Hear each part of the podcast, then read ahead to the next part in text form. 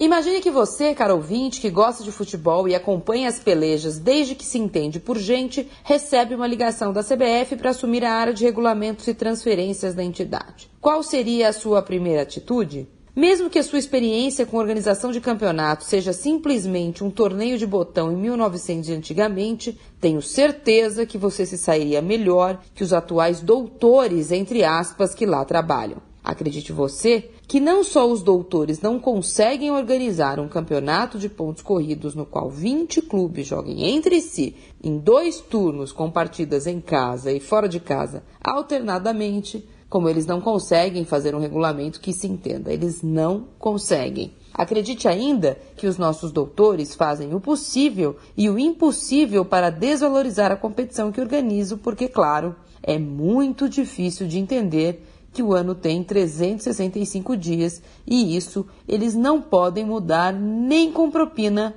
nem com jeitinho. Os clubes, dirigidos por doutores tão incompetentes quanto, são descaradamente prejudicados e fazem o quê? Votam nesta corja eleição pós eleição. Um exemplo? Nossa janela de transferência permite que os clubes brasileiros endividados sejam alvo das aves de rapina o ano todo. Mas os jogadores que os clubes conseguem contratar, porque este é o verbo conseguem, têm data para serem inscritos. Por exemplo, Diego Alves, novo goleiro do Flamengo. Pode jogar no brasileiro, mas não pode jogar na Copa do Brasil. Gênios, né? Com J. Perguntar não ofende. Até quando essa várzea vai imperar? Até quando nossos dirigentes incompetentes vão se encastelar e se esconder da polícia e da justiça? Marília Ruiz perguntar não ofende para a Rádio Eldorado.